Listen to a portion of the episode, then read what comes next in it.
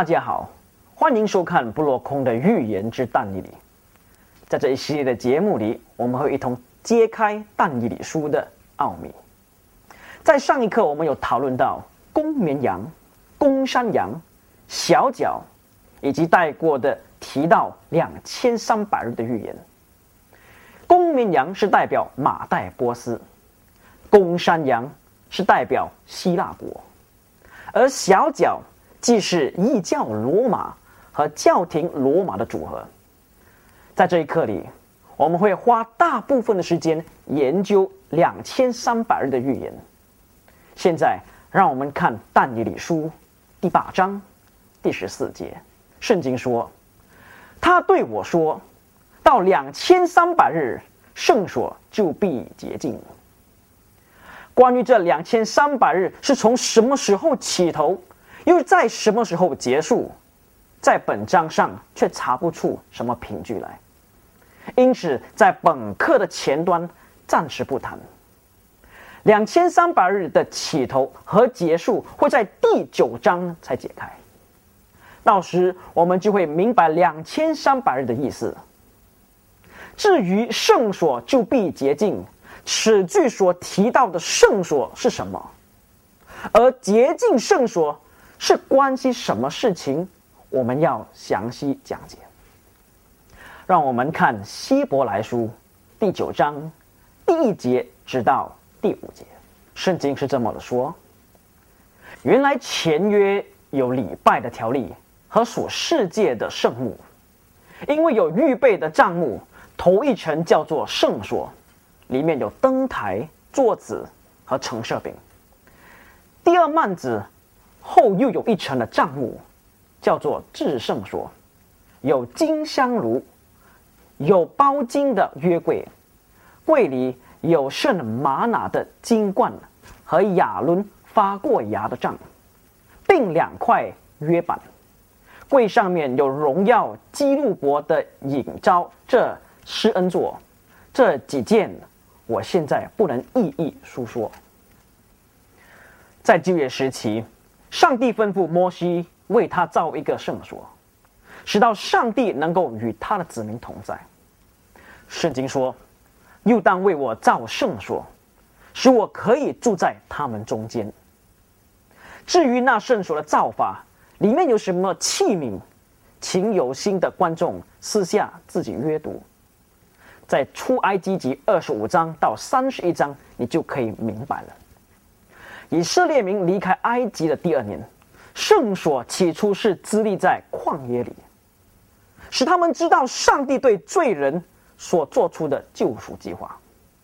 因为当时以色列没有一定的住处，所造的圣所是可以拆也可以搬运的。过了五百年，所罗门王为上帝盖造一所圣殿，用了七年零六个月才建成的。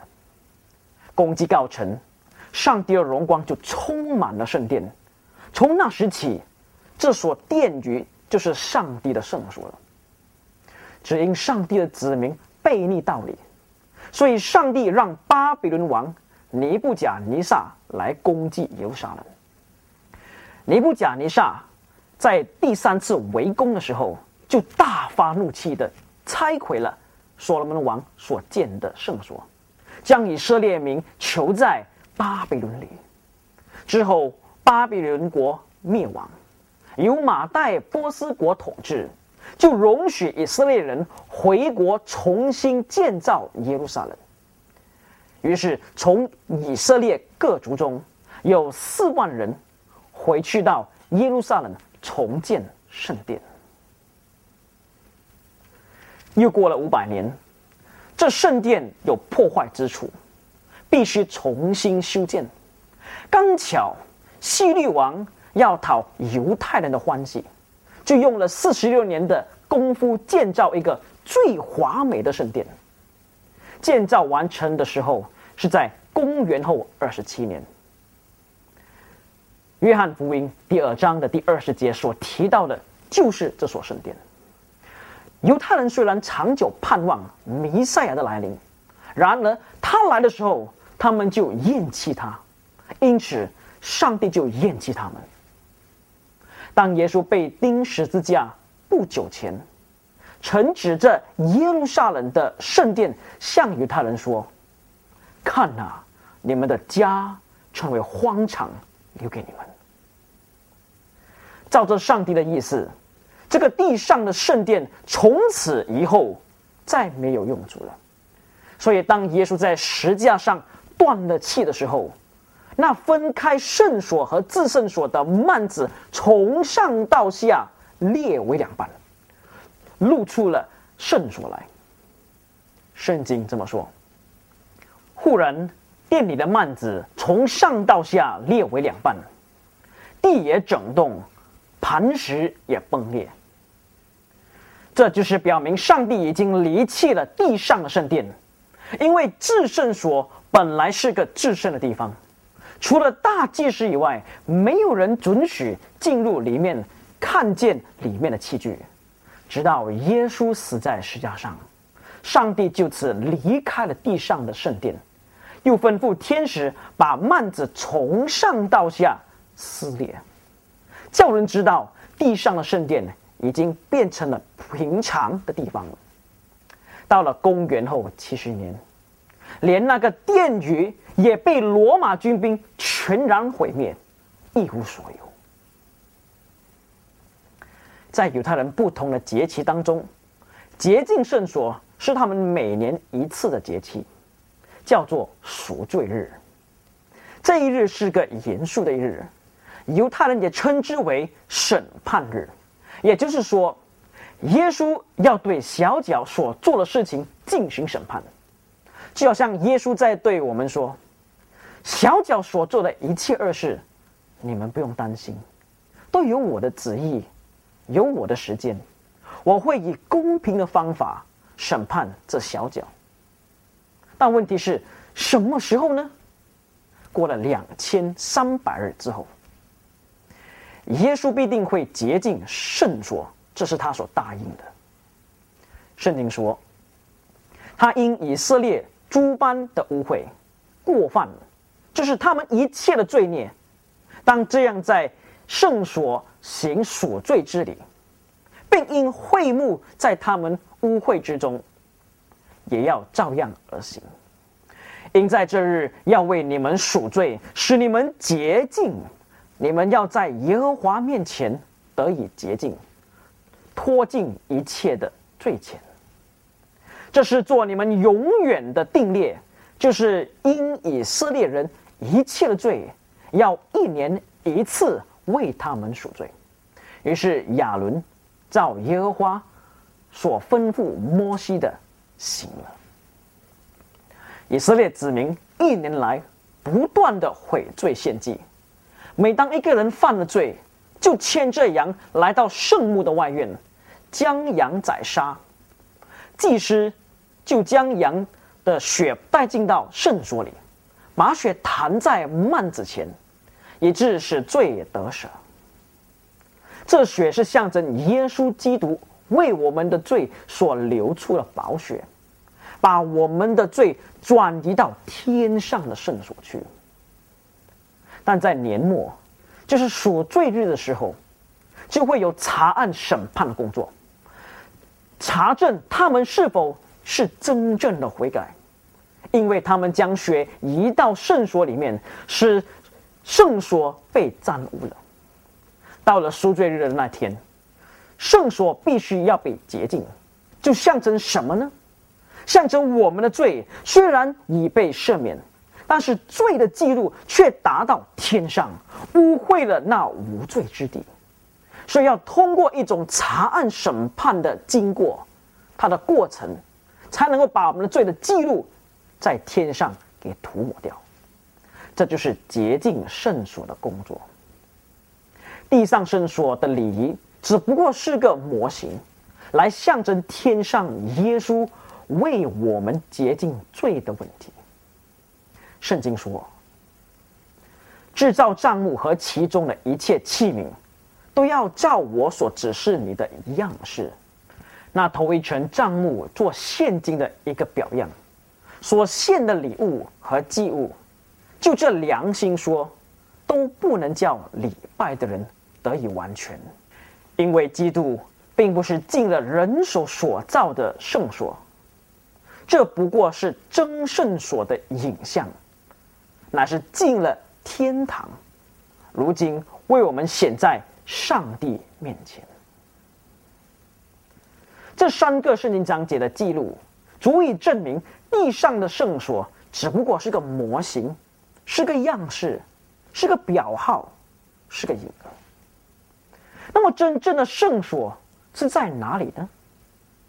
圣经说，我们所讲的是，其中第一要紧的，就是我们有这样的大祭司，已经坐在天上至大者宝座的右边，在圣所，就是真帐幕里做执事。这帐幕是主所知的，不是人所知的。所以，地上的圣所只不过是个模型，来象征耶稣如何在这末日拯救世人。我们便问：洁净天上的圣所是在什么时候呢？圣经说到两千三百日，圣所就必洁净。但问题是，但以理书第八章没有告诉我们两千三百日在什么时候开始。或者是在什么时候结束？之后，大能的天使加百列来到但以理面前，对他说：“所说两千三百日的意象是真的，但你要将这意象封住，因为关乎后来许多的日子。”于是我但以理昏迷不醒，病了数日，然后起来办理王的事务。我因这意象惊奇，却无人能明白其中的意思。但以理一心想要以他的百姓回到以色列地，以为重建圣殿的日子近了。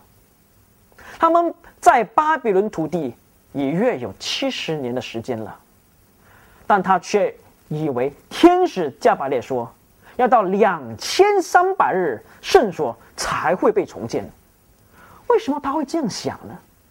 因为一旦有洁净的礼仪，就表示呢有圣所的存在；一旦有圣所的存在，就表示耶路撒冷将会被重建；一旦耶路撒冷将会被重建，就表示呢他们终于可以离开巴比伦土地，恢复自由了。但你也知道，这预言里，一日是代表一年的。所以他清楚知道，两千三百日是等于两千三百年。于是他在想，如果在预言里一日是代表一年的话，那么我的百姓也不是还要待在巴比伦地，直到两千三百年以后才可以恢复自由吗？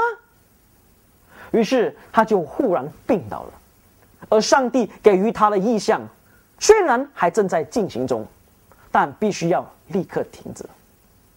但伊利病了数日，尝试要再去明白这意象的意思，但却毫无头绪。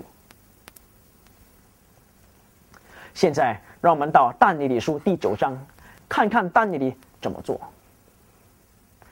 马代族亚哈水鲁的儿子大利乌立为加勒底国的王元年，这是他在位第一年。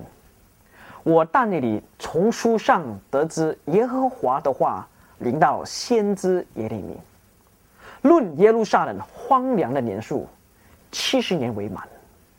我便进食，披麻蒙灰，定义向向主上帝祈祷恳求。但以理书第九章几乎都是但以理的祷告。当他研究耶利米书有关耶路撒冷荒凉七十年的预言时，他也知道他们被释放的日子临近了。但是现在他们仍还在不能归回的情况当中，所以他切切的向上帝呼求，承认并悔改他的罪。他祷告说：“主啊，大可畏的上帝，向爱主。”守主诫命的人，守月思慈爱。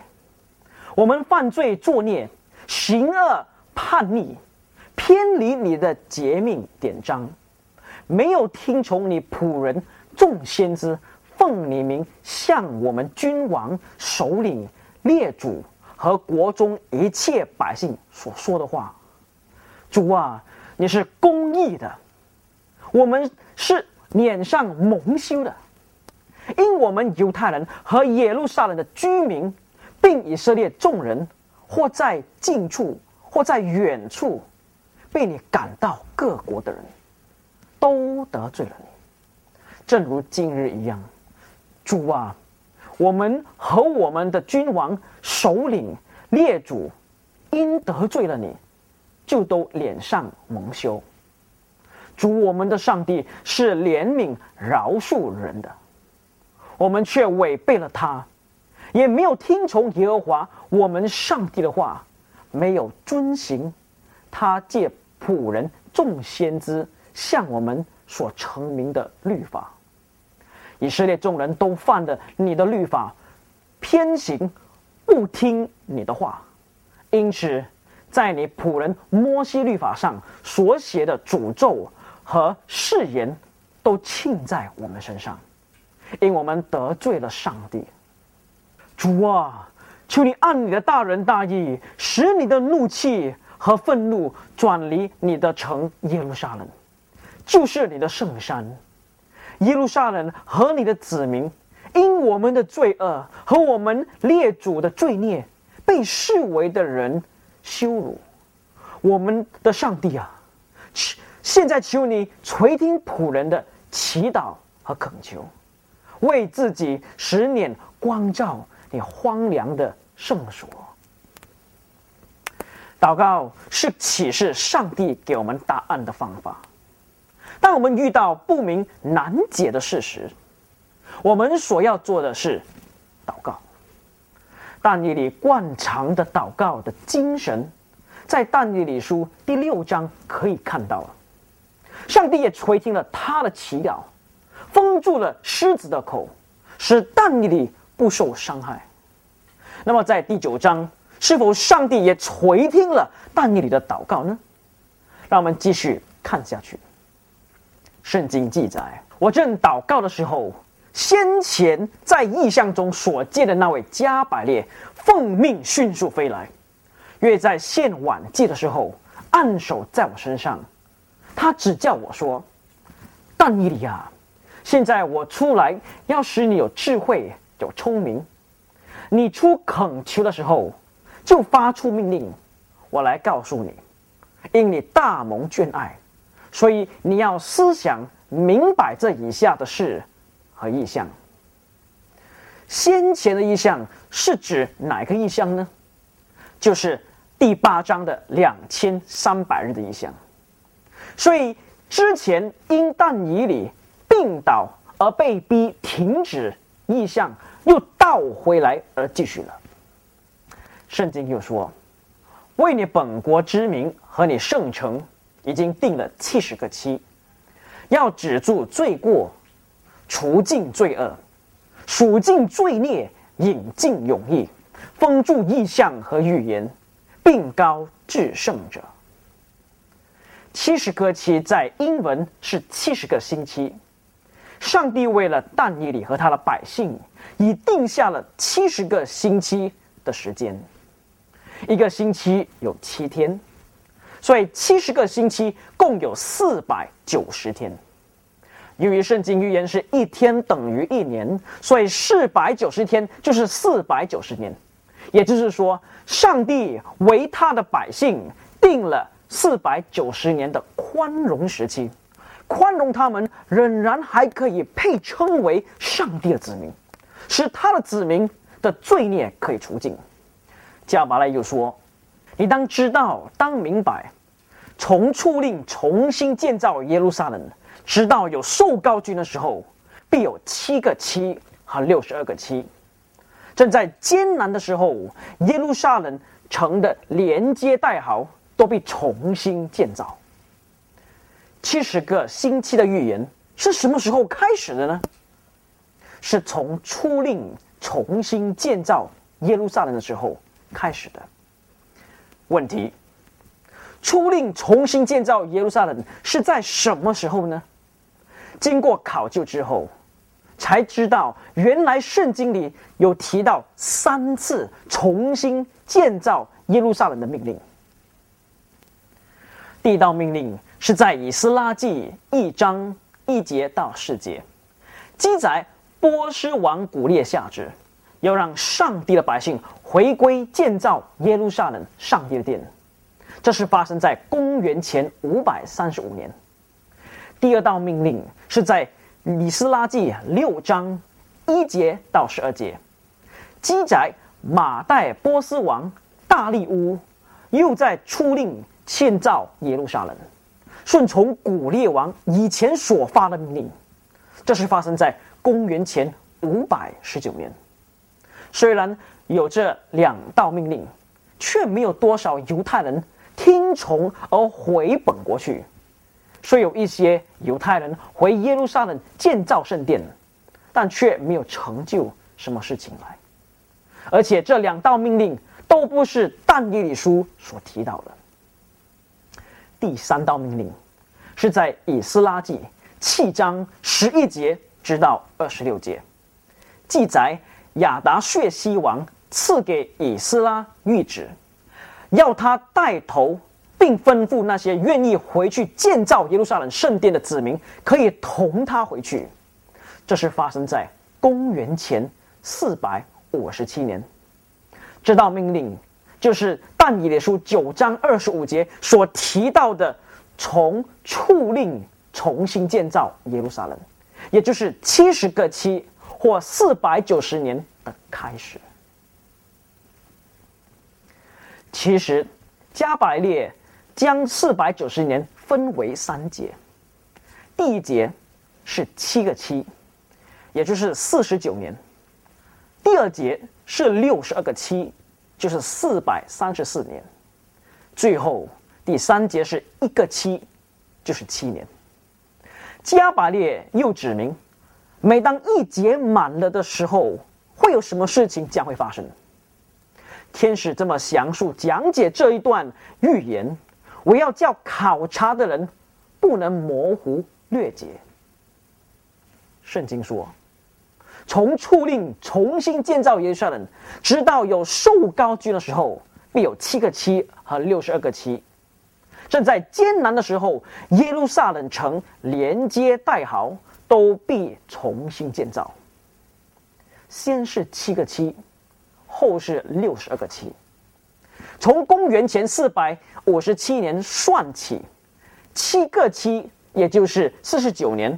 它的终点是在公元前四百零八年，在这年，圣经说呢，耶路撒冷城连接带壕都被重新建造。至于六十二个七，就是四百三十四年，从公元前四百零八年算起的话呢，它的终点是在公元后二十七年。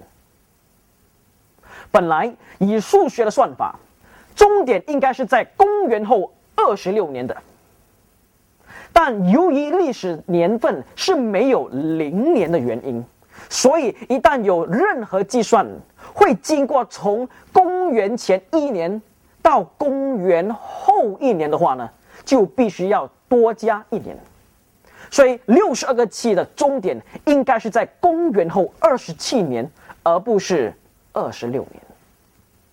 在公元后二十七年呢，受膏者将会出现。谁是受膏者呢？耶稣基督就是那位受膏者。为什么他会被称为受膏者呢？在旧约圣经里，先知、祭司和君王，在他们还没有自行工作之前，必须要先用油受膏，代表呢圣灵会与他们同在。让我们看一看这圣经章节。萨姆尔就用脚里的膏油，在他猪胸中膏了他。从这日起，耶和华的灵就大大感动大卫。而耶稣之所以被称为受膏者，是因为当他受洗从水里上来的时候，圣经这么说：他看见上帝的灵仿佛像鸽子降下，落在他身上。之后不久，耶稣来到拿撒勒的一个会堂，他就站在那里念圣经，说：“主的灵在我身上，因为他用高高我。”就在那个时候，也就是公元后二十七年的那一年，耶稣受了圣灵的恩高，成为了受高者。让我们回去到但以理书的第九章。我们已谈过七个七和六十二个七，剩下的只有一个七。圣经说呢，过了六十二个七，那受高者必被剪除。而的确，公元后二十七年之后呢，耶稣就被钉死在石架上。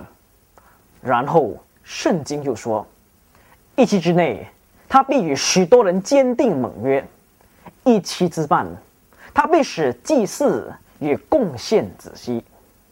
从公元后二十七年，再加上七年，就是三十四年。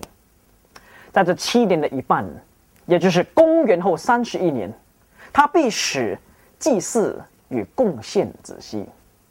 这是指耶稣被钉十架的预言。从他受洗直到被钉十架，刚好是三年半，也就是从公元后二十七年到三十一年。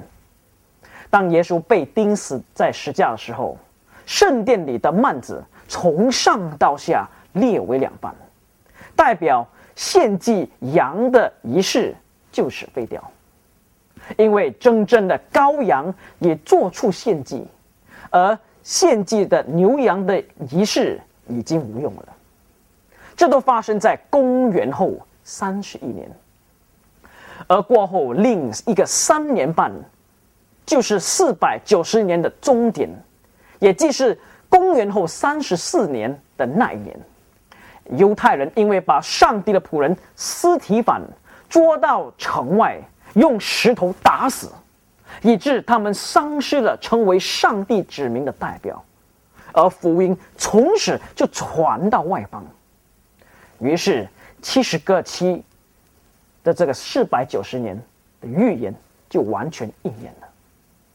现在，让我们看一看《但以理书》第八章和第九章有什么关联。